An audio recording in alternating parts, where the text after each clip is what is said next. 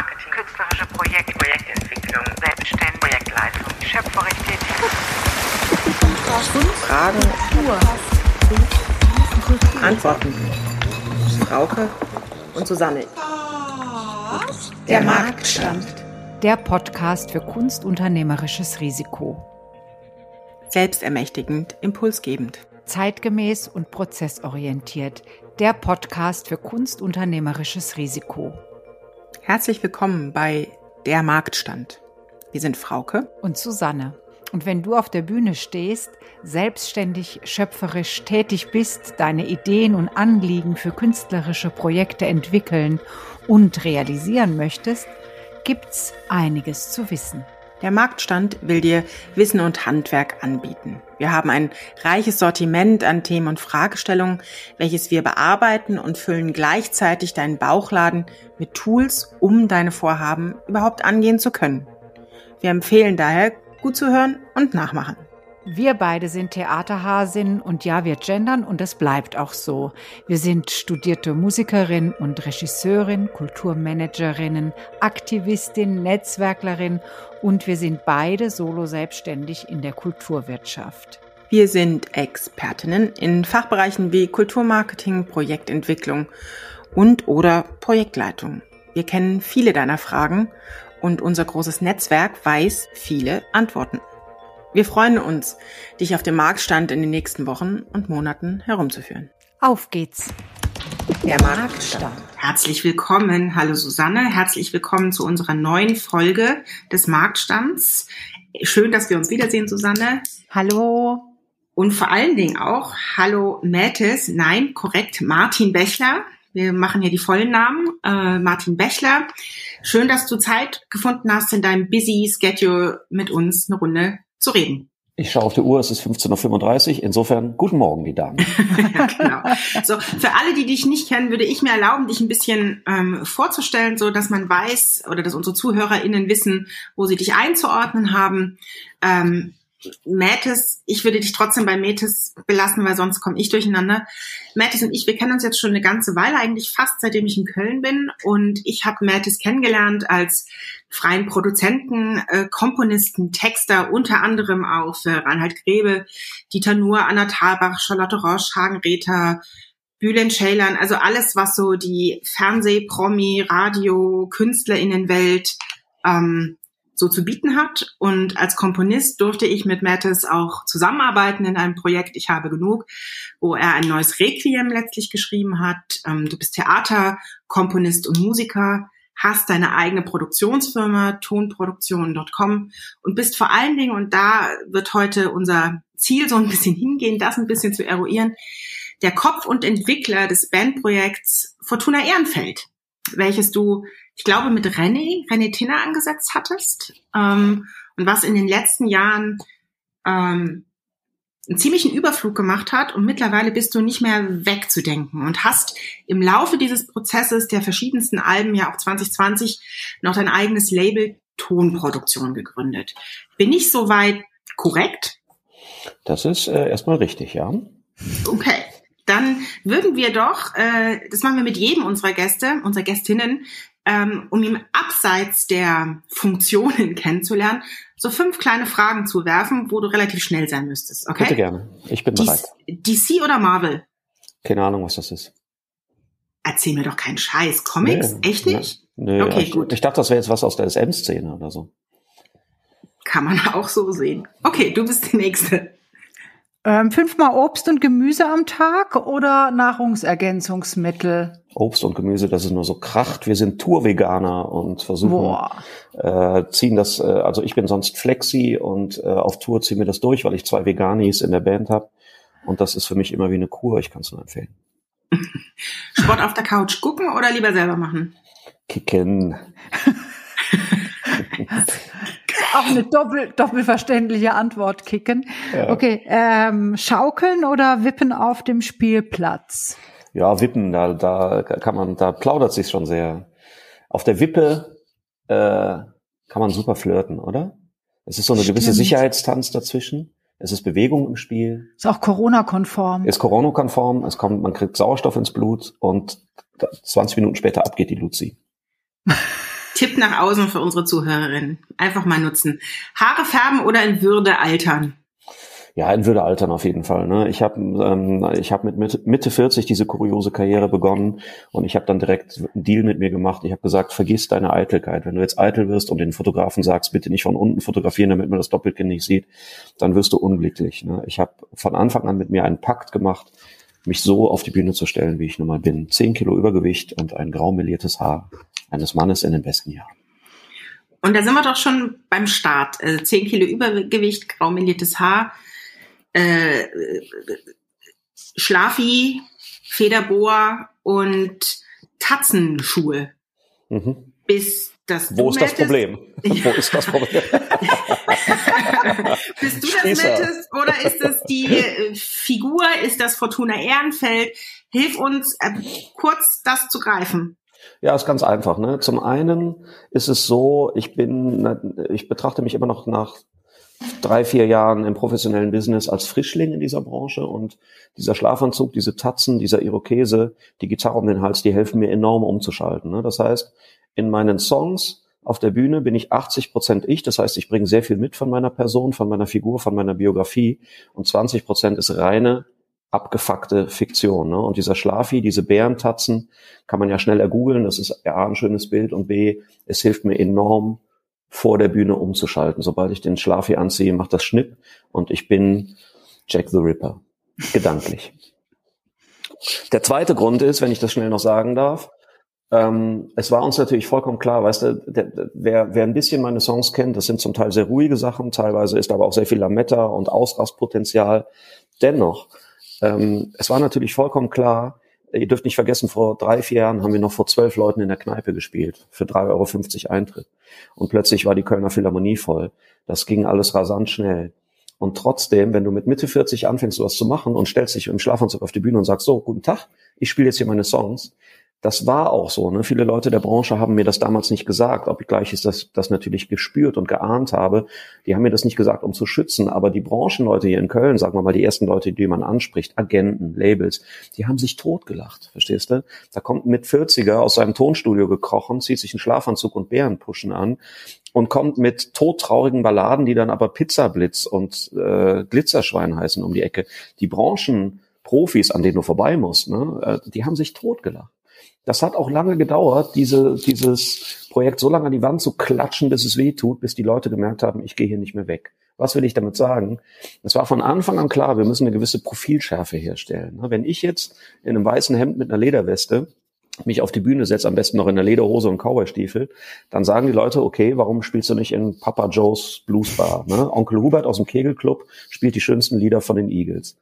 Und es war vollkommen klar, dass man den Singer-Songwriter, wie wir ihn kennen, erschießen muss und dass man den zertrampeln muss und aus diesen Scherben was Neues bauen muss, wo die Leute, auch wenn du in Zelle auf dem Stadtfest neben der Crepe, zwischen Crepebude und Kinderkarussell spielst, dass die Leute da vorbeigehen und selbst wenn sie das total scheiße finden, was du da machst, dass sie am nächsten Morgen mach, äh, denken, Alter, was war das denn, bitteschön? Der Mann im Schlafanzug. Und damit war die Marke erfunden, weißt du? Und als ich das erste Mal mit dem Schlafanzug raus bin, letzter Satz, ich weiß, das war ein langer Monolog. Nee, alles ähm, gut ähm, als ich das erste Mal im Schlafi raus bin, das war, als uns das grenzgeniale Label Grand Hotel van Cleef aus Hamburg übernommen hatte. Die haben uns dann einfach mal auf den Hamburger Großmarkt vor 15.000 Leute gestellt, ne, auf einem großen Catcar Open Air. Und da bin ich, Hamburg ist eine harte Szene, wie du weißt, ne? Und da bin ich im Schlafi raus. Und man hat sofort gemerkt, die Leute nehmen mich in den Arm. Ne? Nach, du, du, bist ja dann als Benjamin, spielst um halb drei, wenn alle noch an der Würstchenbude stehen.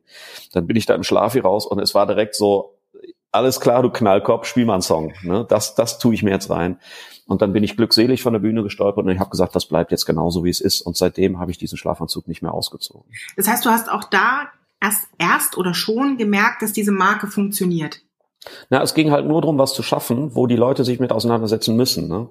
Dass die, sie können es scheiße finden, aber äh, ich, ich, ich, ich stilisiere das mal ein bisschen hoch. Es war von Anfang an klar, die sitzen am nächsten Morgen im Büro und erzählen ihrer Kollegin, ich war gestern auf einem Konzert, da stand ein Typ im Schlafanzug, ich weiß noch gar nicht, wo ich das, wo ich das hinstecken soll. Diese Technik hat formidabel funktioniert. Und, und wie, wie war, wieso war dir das bewusst, dass das, also das äh, würde ich gerne nochmal.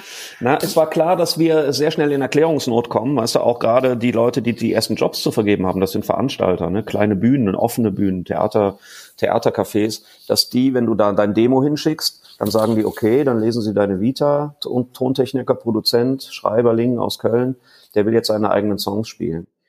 Wenn mir das ein Freund erzählt hätte, weißt du, sagt du, ich habe zwei Kitas hier in Köln, ich habe aber ein paar schöne Balladen geschrieben, dann hätte ich gesagt, Digga, pass mal auf, wir schmeißen jetzt mal zusammen NDMA, hauen uns eine Pulle Sekt in den Kopf und dann warten wir, bis deine Midlife Crisis vorbei ist. Und äh, es war vollkommen klar, da, wie ernst ich das meine. Und ich kann das nur noch mal sagen. Ne? Ich wusste, ich, es, es braucht eine, eine Geschichte zu erzählen, die sich in einem Satz, in einem Blick, in einem Song vermitteln lässt, ohne dass man sagt, na ja, weißt du, jeder Satz, der so anfängt, ist schon für den Arsch. Ja, ja, es ist, ist natürlich total einleuchtend, wenn man sich das anhört. Äh, wenn man, aber woher wusste man das? Also das weiß man vom Theater. Ne? Ich habe halt viel Theatermusik gemacht. Okay. Und im Theater weiß man, wie wie erzähle ich eine Rolle. Ich erzähle mhm. eine Rolle durch eine Körpersprache, durch ein Kostüm, durch eine genau. Frisur, genau. mhm. äh, durch, ein, durch ein appes Bein, was weiß denn ich. Ne? Das ist mhm. die Profilschärfe, von der ich rede. Ähm, und äh, das sind, das ist ja die, ein, die einfachste Technik aus dem Theater. Wie, wie, wie schleife ich eine Rolle, ne? dass die sofort verstanden wird, ja. sobald sie das erste Mal die Bühne betritt. Ähm, naja, wie, gener wie generiere ich ein Narrativ? Ne? Also diese genau, Rolle ist ne? ja ist ja nur ein Teil davon und die Marke setzt ja noch ein bisschen mehr drum herum. Ja. Ähm, du hast jetzt, finde ich, schon einige Punkte gesagt, die ich total wichtig finde, wenn wir über Marken reden. Sind wir fertig, äh, ne? Dann haben wir es. so schnell, Kollege, kommst du mir jetzt hier nicht von der Angel. Ja. Ähm, aber das ist ja ein, ein Ansatz, die erstmal zu entwickeln, zu sagen, so, das ist es. Und das ist ja nochmal ein anderer, das über so eine lange Zeit durchzuhalten und die eventuell, oder nicht eventuell, sondern die auch noch zu unterfüttern, zu unterlegen, zu halten äh, und auch mit dieser Marke Haltung zu beziehen. Also ähm, das finde ich ja nochmal interessant. Du hast vorhin über zum Beispiel einen deiner Merch-Anbieter gesprochen, mhm. dass das so gut klappt mit, mhm. mit dir als Marke. Also das finde ich nochmal interessant. Mhm. Wie schaffe ich es, über Jahre diese Marke zu bauen, dieses Narrativ zu füllen mit all dem drumherum? Naja, zum einen, ich habe ja gerade gesagt, 80 Prozent von dieser Schlafanzug-Mann-Figur bin ich. Das heißt, ich muss da nichts zu erfinden. Das zweite war, das hat aber nichts mit Glück zu tun. Wir sind wirklich mit einem großen Willen und einem großen Durchhaltevermögen und einem langen Atem losgefahren, haben die erste Tournee mit einem spitzen Bleistift durchgerechnet, sind mit einem mini kleinen Team losgefahren, weil es gab genau eine Vorgabe. Hauptsache spielfähig sein, weißt du? Die Band klein halten, die Kosten klein halten und alles spielen können, was geht. Egal wie schmutzig das ist, egal wie unbeliebt man sich damit macht. Und ich weiß, worauf du dir hinaus willst. Ich kann nur allen Kollegen innen, die sowas vorhaben, die, die Rezeptur ist immer dieselbe. Ich glaube, dass man die Bereitschaft mitbringen muss, sich komplett zum Horst zu machen, sich komplett nackig machen zu können, zu wollen, bereit zu sein, dafür verlacht zu werden, was man macht. Äh, das tut gut. Das ist, das ist kein, habe ich nie als Niederlage empfunden, sondern das war das hat den Sprit generiert für meinen Motor. Ne? Je mehr die Leute gesagt haben, was will der denn jetzt, habe ich gesagt, das werde ich euch zeigen, weil ich gehe hier nicht mehr weg. Äh, das heißt, ein Teil der Rezeptur ist, du musst bereit sein, dich nackt zu machen und die Hosen runterzulassen. Gut, ich habe die Schlafanzughose angezogen, aber äh, wer nicht bereit ist, sich auf eine Bühne zu stellen und erstmal verständnislose Blicke zu ernten, ähm, der hat für mich da nichts verloren, weißt du, weil du kriegst, das muss ich euch beiden nicht sagen, man kriegt in diesem Geschäft so viele Ohrfeigen, das musst du auch wegstecken können. Und ich, meine Taktik war, je schneller ich mich nackt mache, dann klatscht es halt einmal richtig, aber dann ist es auch vorbei und dann klatsch ich, weißt du, also je schneller du diesen Punkt überwunden hast. Es war vollkommen klar, ähm, wenn, wenn ich mich jetzt einfach in, in, in einer Jeans und einer Lederweste mit einer Fender Stratocaster dahin stelle, dann beißen die Leute, weil die sagen, okay, was hat er die, ne, ist dem langweilig. Und ich habe gesagt, ich beiß zuerst. Und der, der Schlafanzug ist der erste Biss und da gehört einfach jede Menge Mut zu. Der zweite Teil der Rezeptur ist ein immer gleichbleibendes Gesetz in dieser Branche, Durchhaltevermögen. Du musst es wollen und du musst es durchprügeln wollen. Wir haben die erste Tournee gerade mal mit ein paar schwarzen Zahlen nach Hause geschaukelt, koste es, was es wolle. Und jetzt kommt die gute Nachricht, das ist dann eben auch an Seeräuberromantik nicht zu überbieten. Ne? Also das, das hat mich an, die, an, an, an den Rand meiner Kräftereserven gebracht, diese ersten wie wir Musiker sagen, durch den Spinatgurkentour. Aber da lernst du, dich auf einer Bühne zu bewegen. Und das konnte ich ja vorher gar nicht. Und erst wenn du in Pussemuckel vor sieben semi-interessierten Leuten gespielt hast, von denen noch vier gehen, dann fängst du an, Dinge zu entwickeln und zu überlegen, was tue ich, damit sie bleiben. Und da lernt man diesen Scheißberuf. Und den lernt man nicht an der Uni. Kannst du mir sagen, was du willst? Ja. Und das, was du beschreibst, entschuldige Susanne, du wolltest. Ja, ich wollte ich wollte noch mal auf, obwohl das eigentlich fast schon wieder ein anderes Thema ist, aber ich finde da, dieses äh, diesen Punkt vom Durchhaltevermögen, ähm, den finde ich ähm, sehr brisant tatsächlich, weil das heißt ja, ich will was. Und mhm. was ist das? Was ist das, was einen dann, was will man? Kann ich dir genau sagen. Für mich gibt es, ohne Namen zu nennen, weil es steht mir nicht zu, andere Künstlis äh, zu bewerten oder äh, schlecht oder gut, auch gut und nicht gut drüber zu reden. Aber ich finde, und ich glaube, das geht uns allen so bewusst oder unbewusst, man merkt einer Produktion, einem Kunstprodukt, einem Song, einem Bild, einer Oper sofort an, ähm, wird die auf dem Reißbrett gemacht, um möglichst schnell einen maximalen Umsatz zu generieren, oder wird die von Künstlern gemacht, weil sie es machen müssen? Ne, ich würde jetzt für mich mal verbuchen, dass ich zu der zweiten Abteilung gehöre. Wenn du mir das wegnimmst, dann falle ich einfach tot um. Verstehst du? Für mich ist das alternativlos, das zu tun. Wenn ich einen Song schreibe, ich habe die Macht danach zu sagen, der ist scheiße und ich schmeiß ihn weg oder ich spiele ihn zumindest mal meinen engen Beratern vor und dann entscheidet man gemeinsam, lässt man diesen Song mal auf die Bühne. Das ist für mich das, und man entscheidet sich dann dafür. Egal wie kontrovers vielleicht der Song dann von anderen bewertet oder, oder beäugt wird, das ist für mich das Wundervollste auf der Welt. Und aus dem Nichts auf dem Papier was zu kritzeln, was ich am selben Tag in meinem eigenen Studio noch aufnehmen kann und das beim Frühstück dann zu hören äh, und dann zu überlegen, schmeiße ich es weg oder behalte ich es oder lasse ich es erstmal liegen, das ist für mich das Wunderschönste, der größte Zauber. Ich werde jetzt sehr romantisch, aber das meine ich genau so. Es gibt nichts Schöneres und die an, der Gedanke daran, mich mit irgendwelchen Controllern oder Marketing-Wichsern an den Tisch zu setzen und sagen, wie machen wir den Song jetzt, damit er möglichst schnell in die Charts kommt, ist ein Gedanke, der mich geradezu anekelt. Ähm, es gibt aber einen super Kompromiss. Das heißt, ich will jetzt hier nicht schwarz-weiß malen, der, der, der honorige Künstler gegen den bösen, bösen Markt. Wenn ich fertig bin mit meinem Scheiß, dann setze ich mich mit klugen Leuten zusammen und sorge dafür, dass man mit einem klugen individuellen Marketingkonzept, dass dieser Song auch nicht absäuft und irgendwie eine Chance kriegt, gehört zu werden. Dann werde ich mein eigener Controller und dann geht der Job los, dann geht das Business los. Das ist ja nichts Schlechtes, weißt du. Ich bin nicht der hippieske Typ, der sagt, nee, ich mache hier meine Kunst, interessiert mich nicht, was ihr denkt. Aber der Schaffensprozess selber muss ein absolut geschützter Bericht, äh, Bereich sein und da kommt mir keiner rein. Weil ich kann auch das dir sagen, wir arbeiten mittlerweile sehr erfolgreich und die Häuser sind zum Teil angenehm voll und die Leute stehen Schlange, die plötzlich an dir zubbeln und mit dir Geld verdienen wollen. Und das riecht man aus 200 Meter Entfernung. Mhm. Und ich weiß genau, in welches Lager ich da gehören will. Ja, es ist super toll, weil genau das ist, ähm, das ist ja oft ein ganz großer Streit in der Kunstszene, ne? dass es, ähm, dass Markenzeichen zu, zu setzen, zu entwickeln, ganz oft missverstanden wird, als dass es unbedingt immer sich nach der Nachfrage richten muss, schon im schöpferischen Prozess. Und genau da ist der Denkfehler. Es ist also, du, du sagst, du beantwortest genau das, ja. Das ich glaube, es geht aber beides und es muss auch beides geben, weil ich sage dir auch was. Und das hören Künstlis auch nicht sonderlich gerne. Ich finde Kunst, die nicht aus sich selbst wirtschaftlich wird, egal in welchem Zeitraum, ist für mich absolut wertlos. Dafür würden mich andere Leute ans Kreuz nageln. Aber eine, eine Kunst, meine Kunst, die ich wirtschaftlich kriege, die macht mich auch unabhängig, weißt du? Und ich musste noch nirgendwo betteln, ob mir irgendeiner, weißt du, das finanziert. Ich habe äh, ich habe damals zu meiner Plattenfirma gesagt, mittlerweile habe ich eine eigene. Ich habe gesagt, ich will keinen Vorschuss. Ich will mit euch kein Geld verbrennen. Ich will mit euch Geld verdienen und ich möchte, dass wir so viel Geld damit verdienen, dass wir, dass ihr sagt, okay, ähm, das zerreißt unsere Firma nicht. Wir machen noch eine Platte zusammen. Und ich finde, Kunst, die aus, aus sich selber nicht wirtschaftlich ist, ist ein Hobby. Und Hobby, das, was ich mache, das, wo ich Blut, Schweiß und Tränen 24-7 für in die Waagschale werfe, da würde ich Hobby als ganz grobe Beleidigung äh, erfinden.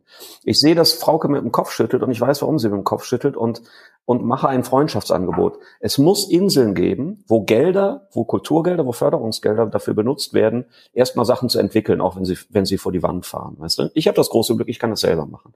Ich kann für mich selber entscheiden, wie lange sitze ich im Studio, um drei Wochen was herzustellen, was ich dann wieder wegwerfe.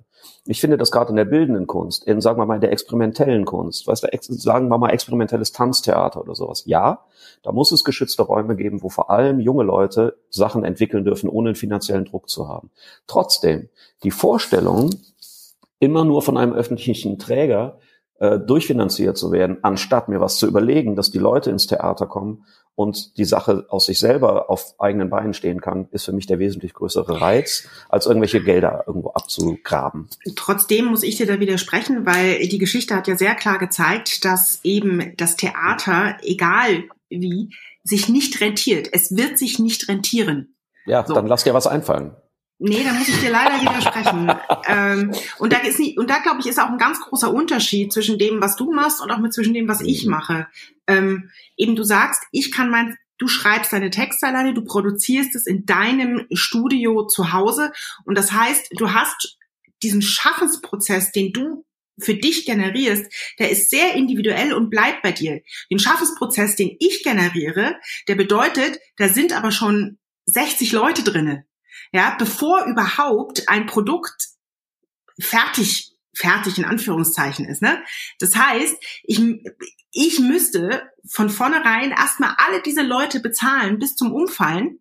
Äh, und das kann ich nicht. Das heißt, um diesen Raum zu schaffen, dieses Produkt, Projekt, Oper, Theater, whatever zu generieren, bin ich erstmal darauf angewiesen, dass ich diese Leute finanzieren kann. Und, da, und, genau, und dafür gibt's diese Gelder, ne? Dafür, da sind wir uns ja einig. Deswegen habe ich gesagt, für sowas muss es Schutzräume geben. Und äh, ich sage ja, äh, wir haben ein Projekt zusammen gemacht, das hat arsch viel Geld gekostet. Warum? Weil es ein sehr mutiges Projekt war mit einem Kammerensemble, mit einem Inklusionschor, mit einem Rentnerchor, äh, wo Profis mit Amateuren zusammengesteckt wurden, mit einer extrem intensiven äh, Probenarbeitszeit, weil eben auch eine Inklusionsklasse dabei war. Da kann man sich vorstellen, dass die Proben dementsprechend länger dauern für sowas ne, da finde ich das absolut äh, ähm, wünschenswert und da mache ich ja dann auch mit und nehme dieses Geld gerne, weil die zwei Vorstellungen, die wir zusammen hier in dieser wundervollen Kirche am Neumarkt gemacht haben, die hätten das Geld natürlich nie eingespielt. Das heißt, man könnte so ein tolles Projekt, was ganz viele Menschen zusammengeführt hat und ganz viele Leute berührt und glücklich gemacht hat, das hätte das nicht gegeben. Da bin ich dir einig. Jetzt zurück zu mir. Ich habe halt von Anfang an gedacht, weißt du, wir haben beide absolut recht. Ich habe gesagt, ich möchte für mich aber eben kein System, was diesen Aufwand erfordert, sondern ich will alle Zügel selber in der Hand haben. Ich möchte einen kleinen spartanischen Raum haben, in dem ich ohne jeglichen finanziellen Druck diese Sachen entwickeln kann. Und das habe ich für mich so entschlossen. Und ich kann dir sagen, warum ich das so entschlossen habe. Und dann sind wir, glaube ich, wieder Freunde. Ähm, ich kenne viele Bandprojekte, ne? die werden mit sieben Musikern auf die Bühne gestellt, eine lateinamerikanische Hip-Hop-Formation und die sind nach anderthalb Jahren pleite, weißt du, weil sieben Leute davon leben müssen, weil Kostüme gekauft werden, weil eine Bühnenshow äh, ähm, angestrebt wird, weil sie erstmal in ein riesen finanzielles Risiko gehen müssen, weil Find erstmal eine Bühne, die groß genug für sieben Leute ist und drei Conga-Spieler. Und davor hatte ich Respekt und deswegen habe ich gesagt, Mensch, sei nicht doof. Und eben, dass diese Idee ist nicht in einer Arroganz geboren worden, sondern in einer absoluten bedrohlichen Notsituation. Denn die erste Platte, die ich unter dem Namen Fortuna Ehrenfeld veröffentlicht habe, war ein Monster-Flop.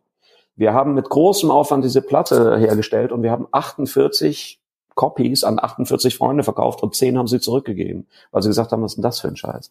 Da lag das Projekt eigentlich auf dem Arsch. Und ich wollte aber weitermachen.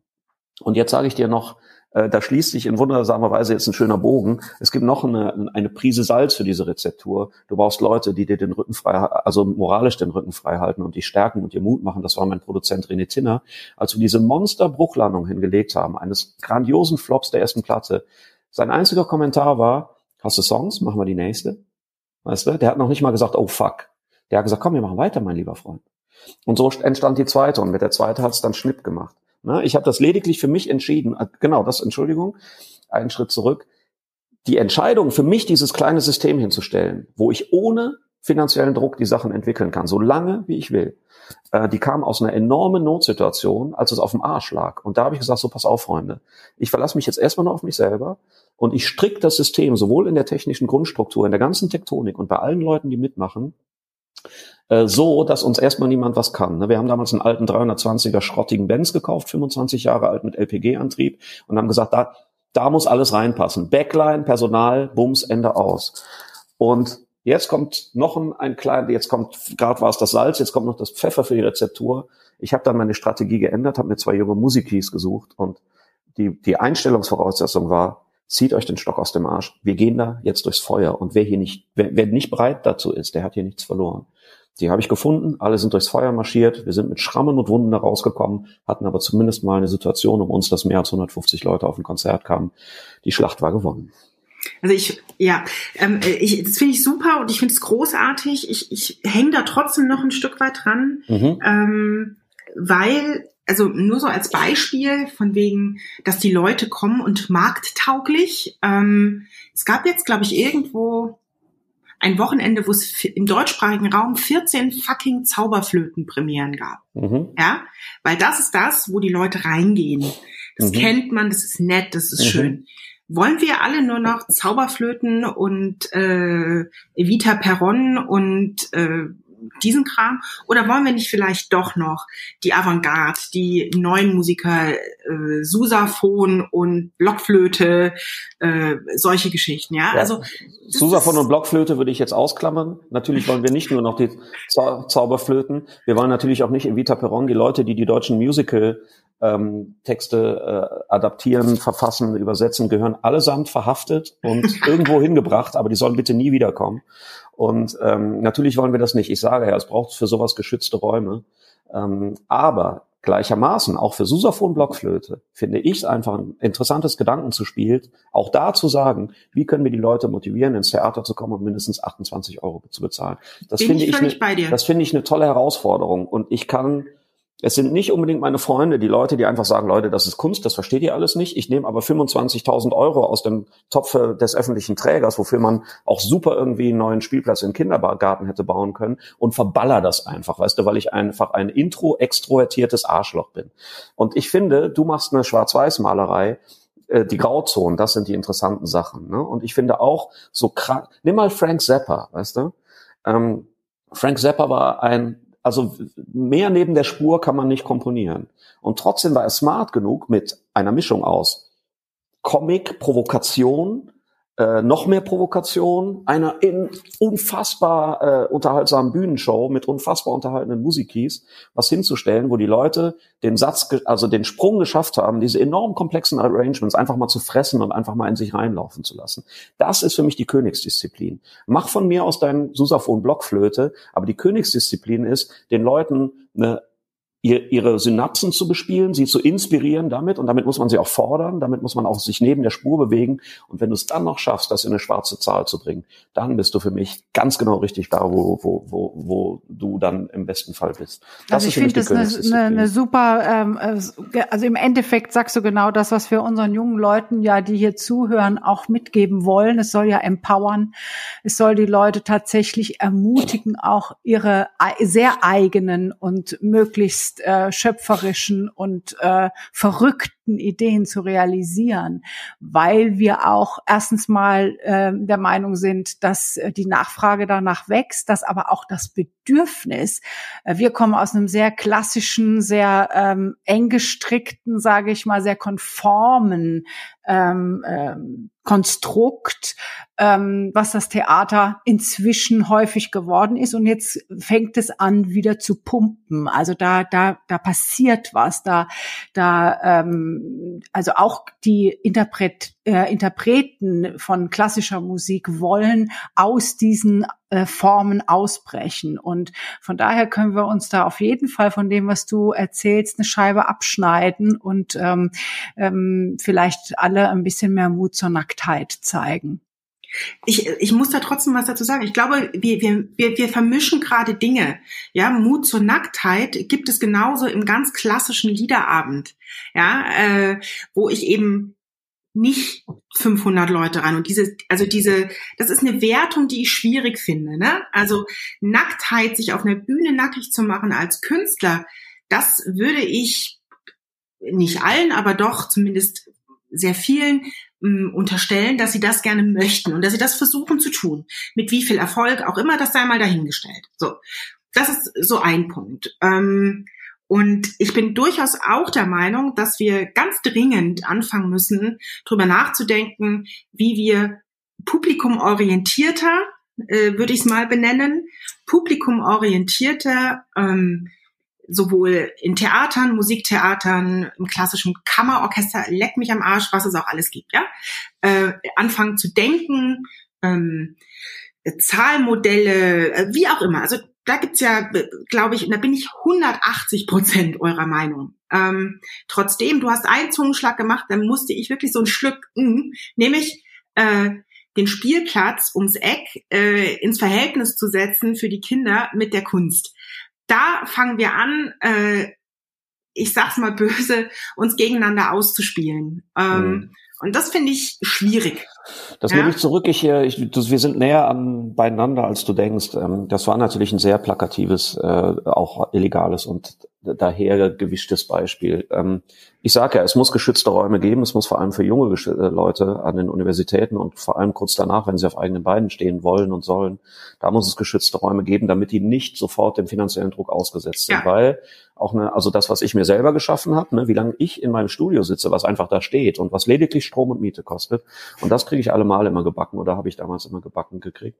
Ähm, das habe ich mir selber geschaffen, diesen Freiraum. Viele Leute haben das nicht. Ne? Du kannst ja. auch, als wenn du frisch von der Uni kommst, auch wenn du ein einigermaßen professionelles Setup mit einem Powerbook, äh, früher hieß es Powerbook, heute ist das MacBook, einem guten Mikro, einer guten Soundkarte, bist du auch erstmal 10 Mille los. Die müssen ja erstmal irgendwo herkommen. Ne? Äh, da, da sind wir sehr nah beieinander. Ich sage nur, dass wo du sagst, das ist unverhältnismäßig, das mit dem Kindergarten zu vergleichen, ja, gebe ich dir total recht. Es ist aber auch unverhältnismäßig und das ist aus dem Gleichgewicht gekommen, dass sich eine Kulturelite gebildet hat, die maßlos unfassbare Summen verschleudert für das, wo sich maximal eine Fingerfood fressende Elitegesellschaft äh, irgendwo am Bodensee weißt du, die Falten aus dem, zu aus dem Sack schlägt. Und ich glaube, wenn wir, wenn wir beide Welten wieder ein bisschen sinnvoller äh, zusammenführen, ne, dann kriegen wir das schon hin. Und also genau, das ist äh, der, das ist der, der Grund, ja. warum dieser Podcast existiert. genau. ja, und ich glaube auch, dass das eine total gerechtfertigte Forderung ist. Also bin ich ja. 100, also wirklich bei dir. Ähm, und ich überlege halt auch, um um sich so eine Freiheit zu schaffen, wär's du sagst gerade, man kommt raus aus der Uni und dann hat man vielleicht ein MacBook und dann guckt man mal. Und da sind wir wieder auch ein Stück bei dem, was wir schon mal jetzt besprochen hatten heute Morgen. Ne? Also die Leute auch erstmal in die die Fähigkeit zu versetzen, eventuell selber sich zu Hause mit ihrem Mikro und ihrem MacBook erstmal hinzusetzen und die Aufnahme von YouTube selber zu schneiden oder also so, so, eine, so ein Grundstock an äh, Autarkie, Selbstständigkeit äh, überhaupt erstmal zu schaffen. Ne? Und jetzt kommt unser großer Schulterschluss und jetzt spiele ich dir in die Karten weil ich einfach ein netter Kerl bin. äh. äh, weißt du, ich habe, ich, dass das bei mir so lange gedauert hat, ist, mir hat mit Anfang 20 diesen Schutzraum keiner gegeben. Ne? Ich hätte mir ihn mir damals schon nehmen können, ne? ähm, habe ich aber nicht gemacht. Und damals kam niemand, der gesagt hat, pass mal auf, das ist interessant, was du da schreibst. Mein Zeug habe ich damals schon geschrieben, das war damals auch schon genauso schräg wie heute. Aber ich hatte niemand, der mir den Rücken freigehalten hat und gesagt, mach das doch mal. Ne? Äh, das ist das eine. Und das andere äh, habe ich gerade vergessen. Es gab noch einen anderen wichtigen Punkt, den ich hätte sagen wollen. Der kommt dir gleich wieder. Ja, genau. Ne? Also für an, an alle, die jetzt vielleicht gerade am Anfang ihrer Karriere stehen, lasst euch nicht entmutigen. Ne? Es ist ein mhm. dichtes Gestrüpp da draußen und ähm, an, an jeder Straße sind Wegelagerer, die euch in etwas verführen wollen, ja. was vielleicht, ne? deswegen nehme ich das insofern auch ein bisschen zurück, was sofort in eine in den finanziellen Druck kommt, in der Erwartungshaltung, so und so viel Platten zu verkaufen, so und so viele Leute ins Theater zu kriegen. Lasst euch nicht bekloppt machen. Äh, und den großen Rat, den ich geben möchte, ist, spielt, was geht. Jeder scheiß Gig ist ein guter. Ob du, ob du in deiner Zuhause im Wohnzimmer vor fünf Leuten deiner Familie dich verlachen lässt, spielt, was geht. Äh, aus jedem, aus jeder Minute, wo du dich vor Leute stellst und deine Kunst zeigst, wirst du was Gewinnbringendes ziehen und sei es Ablehnung. Ne? Und auch Ablehnung zu erfahren für seine Kunst ist ein unheimlich guter Treibstoff für den Motor. Darf ich noch wie eine Abschlussfrage stellen, wo wir mhm. mal den Bogen zurückkriegen? Du hast jetzt relativ ausführlich beschrieben, wie du glaubst, dass oder wie du davon überzeugt bist, dass deine Marke, die du gebaut hast, über einen langen Zeitraum funktioniert. Und kannst du vielleicht noch mal beschreiben, ähm, ganz controllermäßig, wie, wie evaluierst du das denn? Also sind das allein die Tickets, die du verkaufst? Ist das allein die Kohle, die reinkommt? Oder ist es äh, eher die ganzen Nebenplätze, die du jetzt machst? Ja, so, du hast noch ein Buch geschrieben, du verlegst, verlegst Noten, sind das Kooperationen? Also wo sind die, was ist Erfolg? Wie spürst du den Erfolg dieser Marke? Erfolg ist für mich, wenn ich die Leute, die diesen Weg mit mir gehen, gut bezahlen kann. Das gibt mir ein so dermaßen gutes Gefühl. Wir machen das nach einem ganz interessanten Prinzip. Es gibt eine überschaubare Garantieleistung, die ich als Geschäftsführer auszahle. Und am Ende eines äh, Zeit, definierten Zeitabschnittes, das kann entweder ein Quartal, ein Vierteljahr, ein Halbjahr, ein Jahr oder eben Tourabschnitt sein, schaue ich, was in der Kasse ist und äh, schütte nach meinem Ermessen Bonuszahlungen aus. Das heißt, das, was wir gemeinsam erwirtschaften, ich mache erstmal Play it safe, ne, weil Corona hat uns auch gelehrt, es ist immer gut, Rücklagen zu haben. Das haben wir auch deshalb gut äh, überstanden. Und wenn dann Geld da ist, dann überlege ich mir, was angemessen wäre on top, und zwar für alle Teammitglieder, also auch die Technikis etc. auszuschütten. Das ist ein System, was sich enorm bewährt hat, weil es stärkt den Teamgeist enorm. Es, es, es schärft die Motivation. Und sagen wir mal so im Umkehrschluss, ich würde mich nicht gut fühlen, weißt du, ich lieg immer irgendwie safe. Mir gehören die Lizenzen, mir gehören die Rechte, ich krieg immer hier ein bisschen GEMA, da ein bisschen was. Ähm, die Vorstellung, dass ich gut dabei durchkomme und alle, die mit mir arbeiten, immer nur auf einem Minimalsgehalt da neben mir herrutschen dürfen, die, die könnte ich keine zwei Minuten ertragen. Das ist das eine. Äh, natürlich Zweiter Gradmesser ist, kommen Leute. Ich möchte, dass Leute kommen. Es macht Spaß, vor Leuten zu spielen. Ich habe genauso Spaß, vor viereinhalb Leuten zu spielen, weil irgendwas gar nicht funktioniert hat, wie auch in einer ausverkauften Köln-Arena. Das macht mir nichts. Ähm, die Arbeitsleistung und die kreative Leistung, die wir erbringen, das ist unser Credo, ist, wir spielen immer bis ans Dach, immer 100 Prozent. Anders ist das für mich nicht, auch nicht zu ertragen. Und Erfolg messe ich daran, dass wir mittlerweile auf eine Geschichte zurückblicken können, dass wir unseren Schädel einfach durchgesetzt haben. Ne? Wir haben unseren Scheiß wirtschaftlich gekriegt und jetzt bin ich mein eigener Controller und vor allem jetzt werde ich Musikwissenschaftler und schau, äh, analysiere die Gesamtsituation und komme zu folgendem folgender Erkenntnis und das gibt mir in meinem Weg recht und das fühlt sich extrem gut an. Die Erkenntnis ist, wir haben uns nie einem, einer Mode, einem Markt angeglichen. Wir haben immer bretthart unseren Stiefel durchgezogen, so schräg die Lieder auch waren, so absurd unsere Bühnenshows auch waren. Und mittlerweile kommen stabil Leute ins Theater. Das hat zum einen eine Fangemeinde kreiert, die sehr stabil ist. Ne? Wir sind nicht modenabhängig. Wir sind nicht die nächste Fünfer-Boy-Girl-Group, die durchgeschossen wird und zwei Saisons später sind es halt die nächsten. Wir sehen im, im, auch im viralen Verhalten unserer Kundschaft, dass das Wiederholungstäter sind. Und nicht nur Wiederholungstäter, sondern ich sag dir was, die bleiben, es gibt so einen Kern, die bleiben ein Leben lang bei uns. Ich sehe immer die gleichen in den kleinen. Und das, und das ist toll, weißt du, dass, dass, wir eine, dass wir Leute an uns binden und dass wir etwas hergestellt haben, was sie neugierig macht, bei, bei der nächsten Tour, bei der nächsten Platte wiederzukommen. Äh, das ist äh, fast schon, das fühlt sich warmherzig und familiär an. Und den Erfolg messe ich auch daran, als letztes Kapitel vielleicht, dass ähm, äh, ich sehe, dass es möglich ist, ohne sich zu verbiegen und seine Idee von Kunst umzusetzen, trotzdem, und auch da schließt sich wieder der Bogen, das in eine Wirtschaftlichkeit zu führen. Daran messe ich das. Und das wiederum, die Erkenntnis, dass wir es uns jetzt leisten können, ne, weil jetzt genug Geld umgesetzt wird, dann auch mal irgendwie außergewöhnliche Kooperationen zu machen, wo wir nicht wissen, wo der, wo der Weg hinführt und ob das wirtschaftlich ist. Das heißt, jetzt auch Risikokapital einsetzen zu können und zu dürfen, ja, das ist doch der Hammer, weißt du? Und das generiert uns eine Unabhängigkeit, wo wir jedem Controller, jedem Marketing-Fritzen sagen können, hau ab, wir brauchen dich hier. Ich möchte noch eine Abschlussfrage ähm, dazu stellen, ähm, auch weil das Thema ja äh, Marke ist, aufbauen, ausbauen und so. Ähm, kann es denn sein, dass im, im Laufe der Zeit es auch zu der Marke gehört, dass der Schlafanzug irgendwann ausgetauscht wird? Naja, man kann natürlich sich überlegen, das muss man genau abwägen. Ich erinnere mich an, ich komme gar nicht auf den Namen, Neil Young hat mal, nachdem er schon ein Weltstar war, mal eine Synthesizer-Platte gemacht. Das hat zum Bruch mit seiner Plattenfirma geführt. Die Leute sind ihm weggelaufen, die Plattenfirma hat ihn verklagt. Ne, also eine tektonische Verschiebung vom Allerfeinsten. Man kann natürlich auch künstlerisch entscheiden, wir brechen das jetzt ne, und wir verlassen das Gewohnte. Ähm, ich bin in dieser Notsituation nicht, weil A, sind die Leute von uns gewohnt, dass wir von Platte zu Platte, es gibt immer Ausreißer. Ne? Wenn ich jetzt eine Russenpolka oder ein technoides Stück oder gar Blockflöte gegen Susaphon veröffentlichen würde, die Leute würden da ein Stück weit mitgehen. Insofern haben wir uns da eine Luxusposition erarbeitet. Und jetzt sind wir bei dem Stichwort Marke, wie wichtig das ist. Ich beobachte, und jetzt wieder als Wissenschaftler, ich beobachte, dass die Leute, die kommen, die wissen das zu schätzen, dass es immer so ein bisschen unkalkulierbar ist, was wir machen. Und die wissen vor allem zu schätzen, dass es unbestechlich ist, weil die Leute sind nicht doof. Ähm, die Leute, die auf dem Reißbrett Pop-Produktionen in den Markt werfen, die denken immer, die Leute sind doof. Also sorgen sie dafür, dass ja kein Link übersehen wird, dass jede äh, äh, Insta-Story sofort mit einem Klick zum Ticketverkauf wird und, und, und. Die Leute denken, die Marketing-Leute denken immer, die Menschen sind doof. Die Menschen sind aber nicht doof. Das ist ein Riesenirrtum. Und wir haben uns ein Publikum erzogen und geschaffen, die kommen deshalb, weil sie unsere Unbestechlichkeit zu schätzen wissen.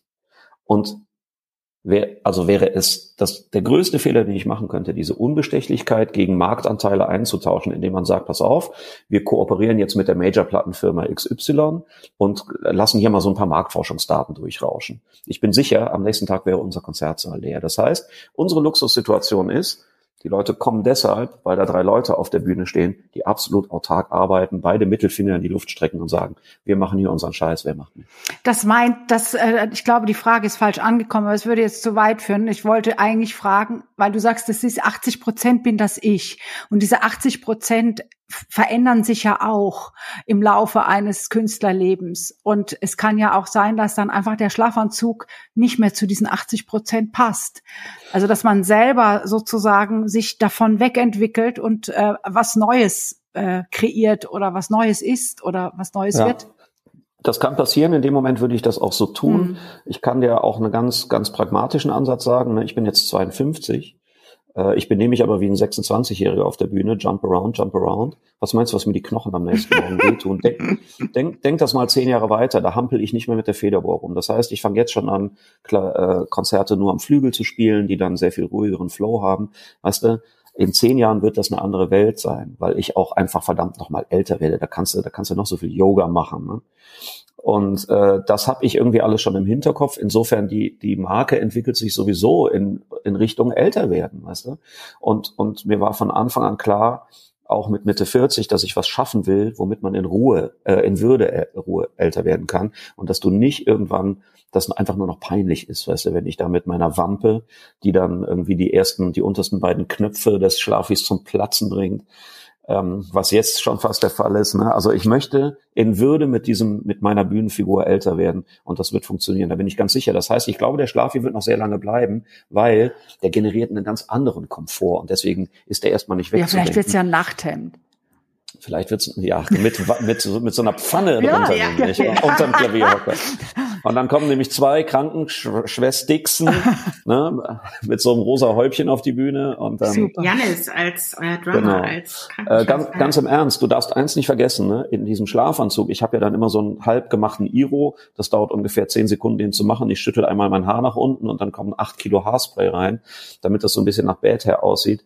Du darfst eins nicht vergessen, ich bin in einer halben Minute bühnenfertig, während hingegen andere sich schminken und ihre Garderobiere kommen lassen und weißt du, tausend und, und sich wochenlang quälen mit Shoppen gehen und so. Ich ziehe den Schlaf hier an, äh, drei Spritzer Haarspray rein und dann gehe ich auf die Bühne. Das ist ein Komfort. Ich meine, da kann ich eine halbe Stunde Yoga machen oder Rotwein saufen, weißt du, oder mich mit meinen Freundis unterhalten oder meine MusikerInnen in den Arm nehmen. Äh, dieser Schlafanzug generiert an jeder Ecke Zeit und Komfort. Ressourcen, ja, Ressourcen. Ressourcen, genau. Dinge, ich, ja. ich wäre doch bescheuert, wenn ich das wieder Ja, na, absolut. Also toll.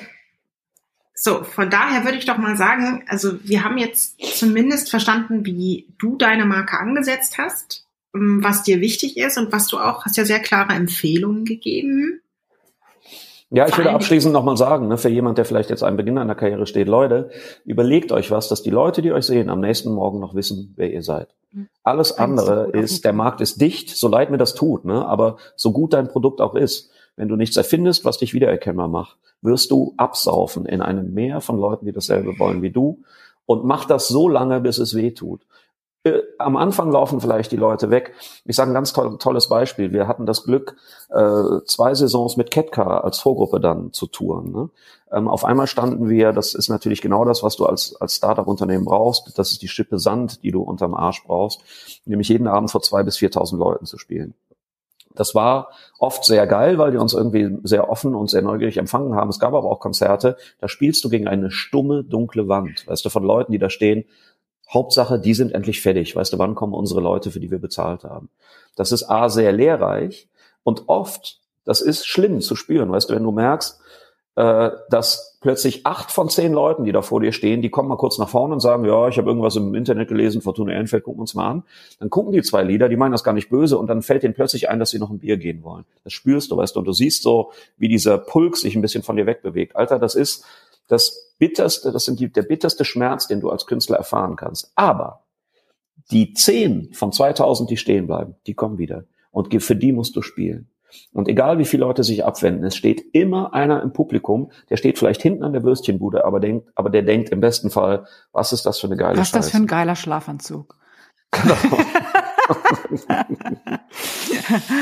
Okay. Nur Mut, nur Mut, liebe Welt. Ja. Und jetzt, weißt du, die, die, die Welle kippt. Äh, ich möchte einfach gute Laune in die Welt pusten. Traut euch, macht euch nackig und dann Stock aus dem Arsch. Tschüssikowski. Tschüssikowski. Tschüssi. Halleluja. Danke. Danke. Amen. Vielen, vielen, Vielen Dank für die Einladung. Vielen, vielen Vielen Dank. Dank für die Nettes Einladung. Danke dir. Danke. Wir sehen uns auf einem unserer zahlreichen Konzerte. Ja. Bitte schaut ins wilde Du wirst Internet. natürlich verlinkt von Ja. dem Marketing. Tschüss, tschüss.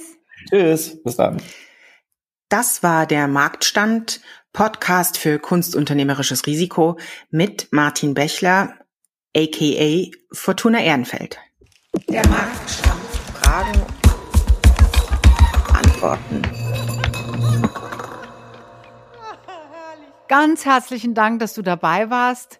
Drei Dinge sind uns zum Abschluss noch besonders wichtig. Erstens, wenn dich Fragen oder Anregungen zu dieser Folge oder vielleicht zu dem gesamten Podcast umtreiben, scheue dich bitte nicht, mit uns Kontakt aufzunehmen. Du erreichst uns unter susanne die-marktfrau.com oder post at fraukemeier.art. Zweitens, wenn dir die Folge gefallen hat, bewerte unseren Podcast gerne auf iTunes, um ihn somit für andere sichtbar zu machen. Drittens, noch besser, abonniere ihn direkt, somit verpasst du gar keine Folge mehr. Und übrigens, eine Empfehlung wäre auch nicht schlecht. Du findest unseren Podcast überall dort, wo es Podcasts gibt. Wir freuen uns aufs nächste Mal, du hoffentlich auch. Alles Liebe, Susanne. Und Frauke.